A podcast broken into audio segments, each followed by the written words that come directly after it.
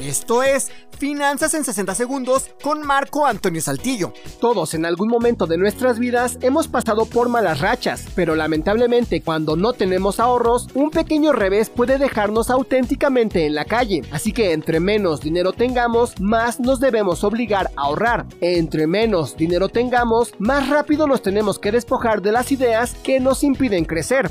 Las dos primeras cosas que debemos eliminar es la idea de que no tenemos que ahorrar y la segunda cosa a eliminar es el ego que nos impide crecer. A veces cuando estamos en bancarrota nos negamos a hacer trabajos que no van con nosotros. Hay personas que piensan que si tienen una carrera y están pasando por un mal momento no tienen que rebajarse a trabajar en algunas cosas. ¿Por qué no? Porque si estás pasando por un mal momento no te pondrías a vender o a trabajar en cosas que nunca has hecho. Así que si no tienes dinero, no dejes que el ego ni el miedo te venzan.